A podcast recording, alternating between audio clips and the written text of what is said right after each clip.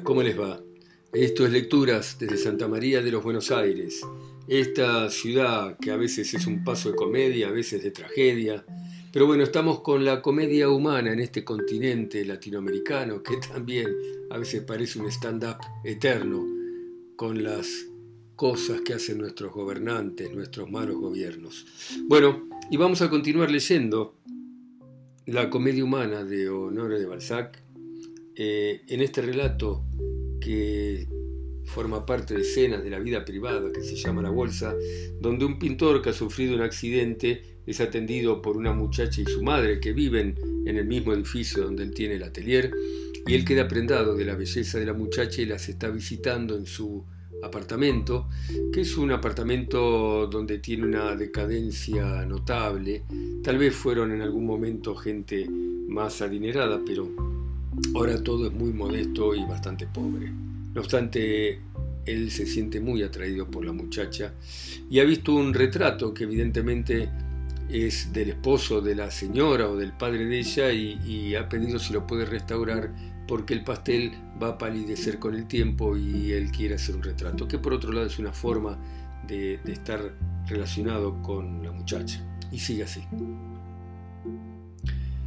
La anciana se estremeció al oír las palabras y Adelaida dirigió al pintor una de esas miradas que brotan de lo más íntimo del alma. Hipólito quería unirse a sus vecinas por medio de un vínculo y conquistar el derecho a entrar en sus vidas. Su ofrecimiento, al dirigirse a los más vivos afectos del corazón, era el único que podía hacer, y daba satisfacción a su orgullo de artista y nada había en él que pudiera ofender a las damas. La señora Leseñera aceptó sin entusiasmo ni tristeza, pero con la conciencia que tienen las grandes almas que conocen el alcance de los vínculos que anudan estas obligaciones y hacen de ellos un elogio magnífico, una prueba de estima. Creo, dijo el pintor, que este es el uniforme de un oficial de marina, ¿es así? Sí, contestó la señora, es de capitanes de navío. El señor de Roville, mi marido, murió en Batavia, a consecuencia de una herida que había recibido en un combate contra un buque inglés que encontró frente a las costas de Asia. Él iba a bordo de una fragata con 56 cañones y el Revenge era de 96. La lucha fue despareja, pero se defendió con tanto valor que la sostuvo hasta la noche y logró escapar. Cuando regresé a Francia, Bonaparte no había llegado aún al poder y me negaron una pensión. Últimamente volví a solicitarla, pero el ministro me dijo duramente que si el barón de Rubil hubiese emigrado, lo habría conservado y sería sin duda contraalmirante hoy. Luego su excelencia terminó por hablarme de no sé qué ley sobre perder derechos. Si di estos pasos, a los que mis amigos me impulsaron fue por Adelaida. Siempre me repugnó tender la mano en nombre de un dolor que arrebata a una mujer las fuerzas y la voz. No me gusta evaluar económicamente sangre derramada de un modo irreparable. Madre mía, este tema de conversación siempre nos hace daño. Al oír las palabras de Adelaida, la baronesa Señor de Rubil inclinó la cabeza y se quedó en silencio. Caballero, dijo la muchacha Hipólito, Siempre había creído que los trabajos de los pintores eran en general poco ruidosos. Al oír esto, Schiner se sonrojó y recordó el ruido que producía en su estudio. Adelaida no siguió la conversación y ahorró así al pintor alguna mentira. Se levantó de pronto al oír el ruido de un coche que se tenía delante de la puerta. Fue a su dormitorio, de donde volvió enseguida con dos candelabros dorados con bujías ya empezadas, que encendió con presteza y sin aguardar a que sonara el timbre, abrió la puerta de la primera pieza donde dejó la luz. El ruido de un beso, inmediatamente correspondido, resonó hasta el fondo del corazón de Hipólito. No fue satisfecha de manera inmediata la impaciencia que el joven sentía por ver a quien tan familiarmente trataba Adelaida, porque los recién llegados sostuvieron con la joven una conversación en voz muy baja que al pintor le pareció muy larga. Al fin reapareció la señorita Rubil seguida de dos hombres cuyo modo de vestir, aspecto y fisonomía son toda una historia. El primero tenía unos 60 años de edad y llevaba uno de esos trajes inventados, en mi opinión, para Luis XVIII, que a la sazón reinaba, y en los cuales el más difícil problema de indumentaria fue solucionado por un sastre que merecería la inmortalidad. Aquel cortesano seguramente conocía el arte de las transiciones que fue la marca de una época tan movida desde el punto de vista político. ¿No constituye acaso un mérito bien raro el de saber juzgar a su época? Aquel traje, que los jóvenes de hoy tomarán sin duda como una fábula, no era civil ni militar, como podía pasarse un conveniencia por militar o por civil. Las flores de lis adornaban la parte posterior de los faldones. Los botones dorados iban también flordelizados. En los hombros había espacio suficiente para charreteras que brillaban por su ausencia. Esas señales de milicia eran allí como un memorial sin apostilla. El ojal del traje azul estaba guarnecido por muchas cintas. Sin duda, debía llevar siempre en la mano su tricornio, porque las nevadas alas de sus cabellos empolvados no tenían muestras de presión que sobre ella pudiera ejercer un sombrero. Evidentemente gozaba de una salud robusta, aunque mostraba el carácter franco y leal de los viejos emigrados, su cara denotaba al mismo tiempo costumbres libertinas y fáciles, pasiones alegres y despreocupadas de esos mosqueteros en otro tiempo tan famosos en los fastos de la galantería. Su modo de andar, sus gestos y sus maneras demostraban que no pensaba cambiar sus ideas monárquicas, ni sus amoríos, ni su religión. Una figura realmente fantástica seguía a este presuntuoso volatinero de Luis XIV para emplear el nombre con que los bonapartistas motejaron a tan nobles restos de la monarquía. Más para describirla bien haría falta convertirla en el objeto principal de un cuadro, donde no es más que un elemento accesorio. Piensen en un personaje seco y enjuto, vestido como el primero, pero como si fuera solamente el reflejo o la sombra, si quieren, de ese primero. El traje nuevo en uno era ajado y viejo en el otro. Los polvos de los cabellos parecían menos blancos en el segundo. El oro de las flores de lis menos resplandecían. La inteligencia parecía más débil y la vida más avanzada hacia el término fatal. En suma, hacía realidad las palabras de Rivarol sobre Chancenet. Es mi claro de luna. No era más que el Sosías del otro, un Sosías pobre y pálido, porque existía entre ellos la misma diferencia que existe entre la primera y última prueba de una litografía. Aquel viejo silencioso fue un misterio para el pintor y lo siguió siendo hasta el final. No le dirigió a nadie la palabra, no habló, era amigo, era pariente pobre, era un hombre que permanecía junto al viejo galante como una señorita de compañía junto a una anciana. Ocupaba un lugar intermedio entre el loro, el amigo y el perro. Había salvado la fortuna o simplemente había salvado la vida de su bienhechor. Era el trim de un nuevo capitán Tobías. En todas partes despertaba la misma curiosidad que en casa de la baronesa de Rubil sin satisfacerla jamás.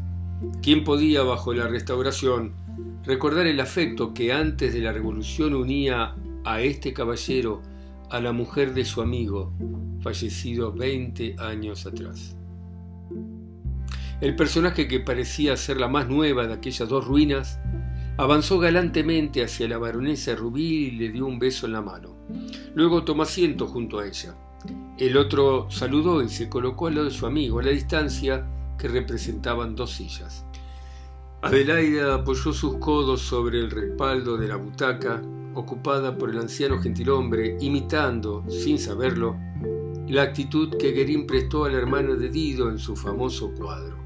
Aunque las actitudes familiares del gentilhombre fuesen puramente paternales, por un momento pareció que las libertades que se tomaba le molestaban a la joven. ¿Pero por qué te enojas conmigo? le preguntó.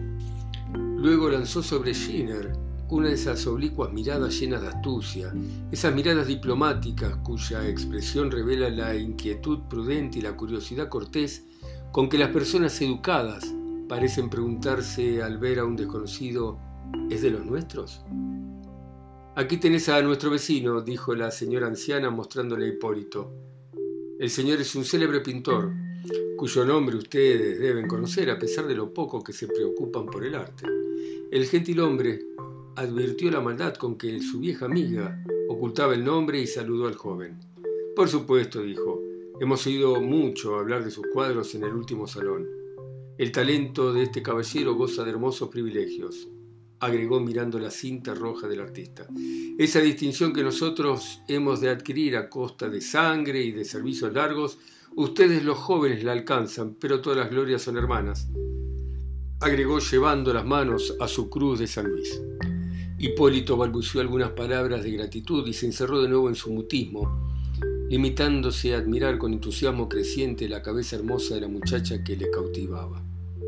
Sumido en esa contemplación, dejó de pensar en la miseria de la vivienda. Para él, el rostro de Adelaida se destacaba en esa atmósfera luminosa y contestó lacónicamente a las preguntas que le dirigieron y que oyó, afortunadamente, gracias a esa facultad singular de nuestras almas que a veces nos permite que nuestro pensamiento se desdoble. ¿A quién no le ha sucedido alguna vez que sin perjuicio de permanecer sumido en una voluptuosa meditación o triste, escuchar una voz en sí mismo y asistir al mismo tiempo a una conversación o a una conferencia? Dualismo admirable que a menudo nos ayuda a soportar con paciencia a las personas aburridas. Risueña y fecunda, la esperanza le ofreció mil pensamientos de felicidad y ya no quiso observar nada más a su alrededor.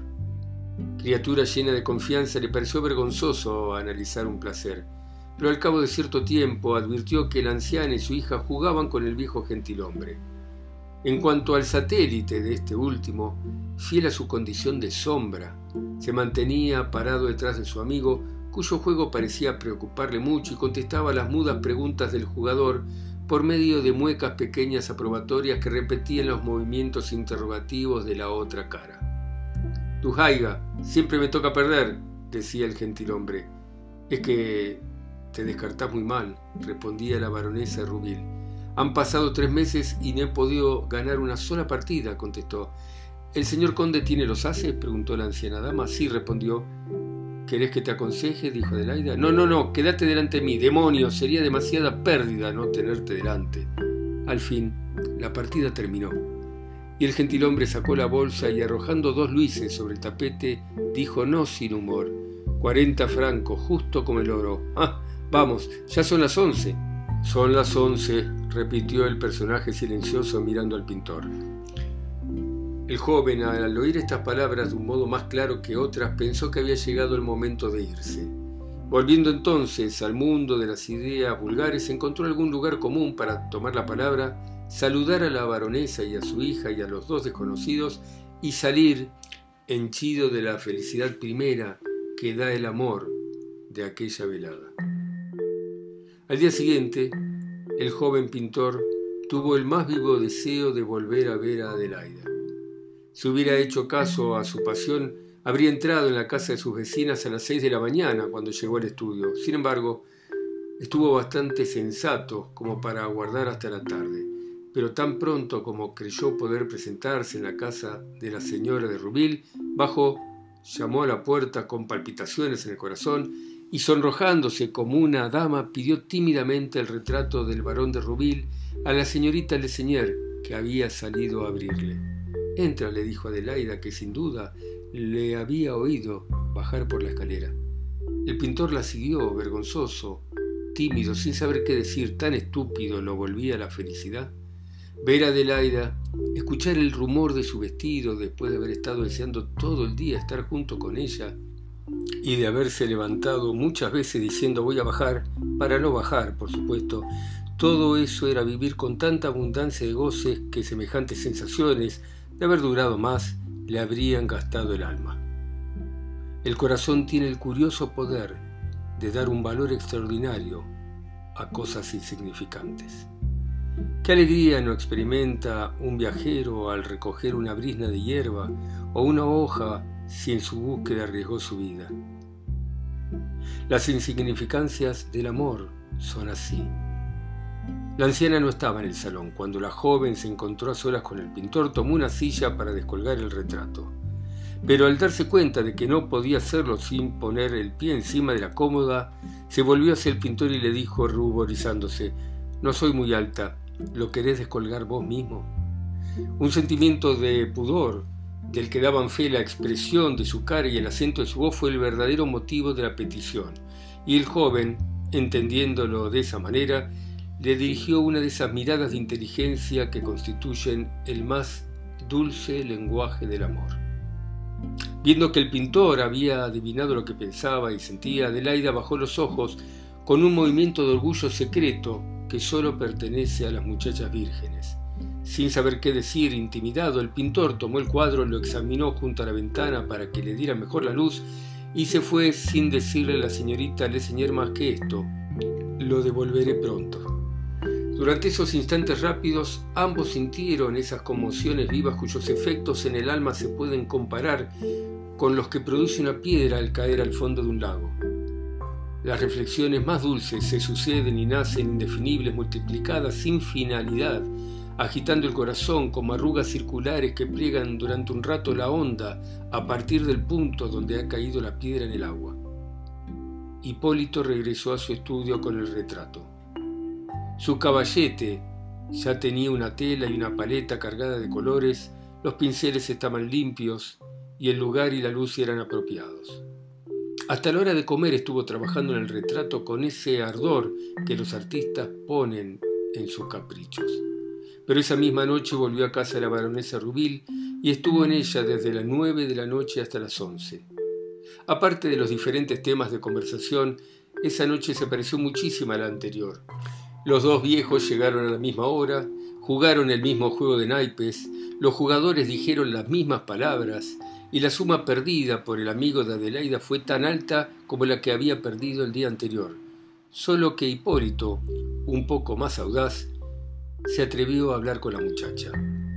Ocho días transcurrieron de esta manera, durante los cuales los sentimientos de Adelaide y del pintor sufrieron esa lenta y deliciosa transformación que conduce en las almas a una comprensión perfecta.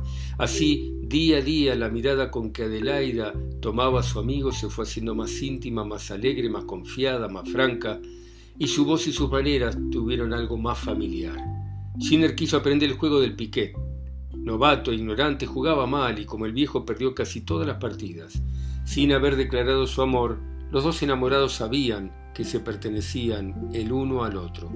Ambos conversaban, reían, se comunicaban los pensamientos, hablaban de sí mismos con la ingenuidad de los niños, que en el espacio de un día han trabado conocimiento, pero se comportan como si se hubieran visto desde tres años antes.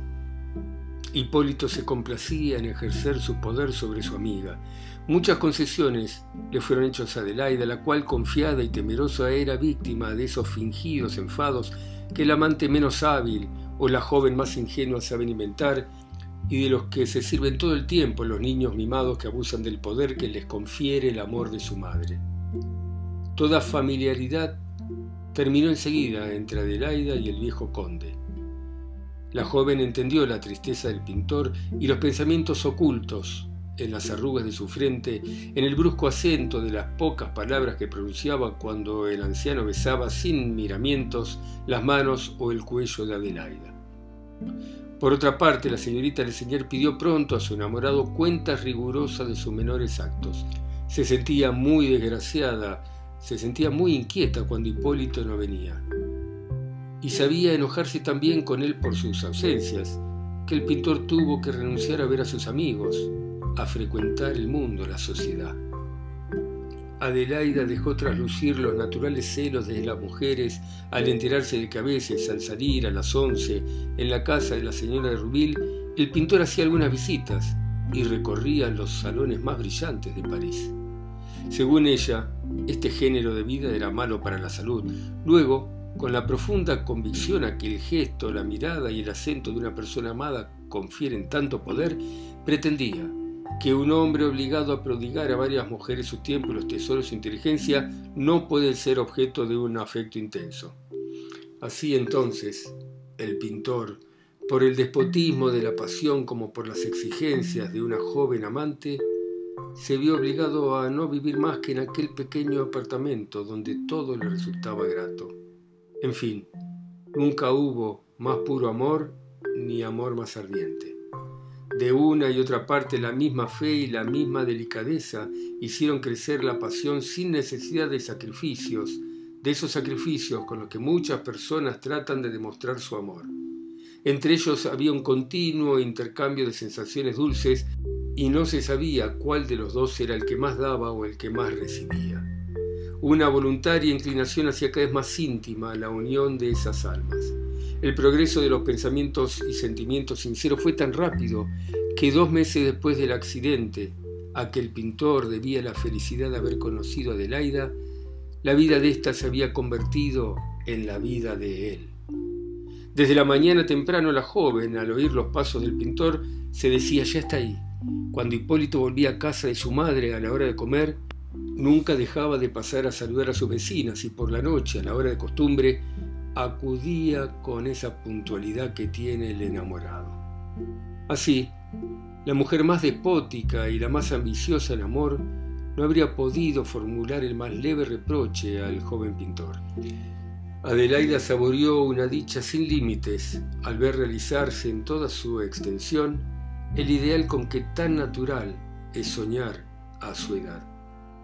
El viejo gentilhombre acudía menos frecuentemente cada vez, y Hipólito, celoso, le había suplantado por la noche ante el tapete verde y siempre perdía en el juego. Sin embargo, en medio de su felicidad, al pensar en la situación desastrosa de la señora Rubil, porque había tenido más de una prueba de los apuros económicos en que se encontraba, se vio asaltado por una idea inoportuna.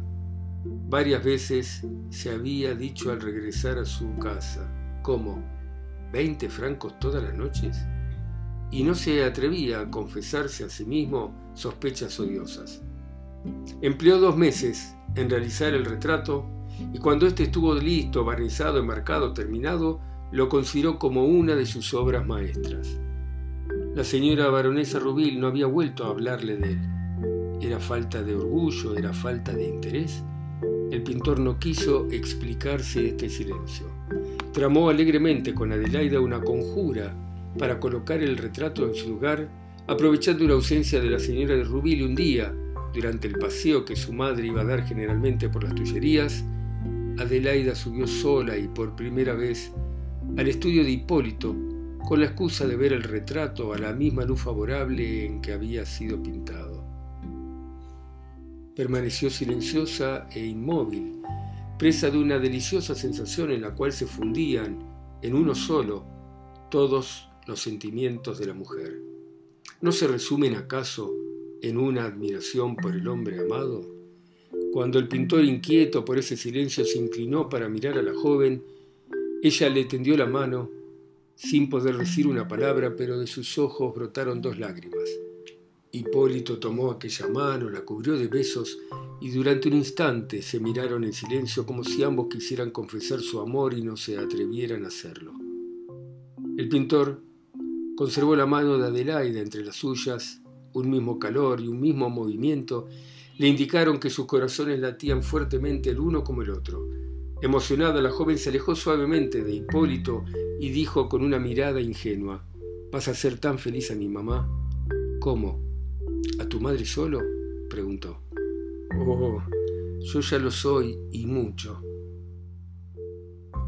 Bueno, muy bien, dejamos por hoy acá a este pintor enamorado de esta muchacha que vive con su madre, que jugaba con un viejo que todas las noches perdía y dejaba 20 francos.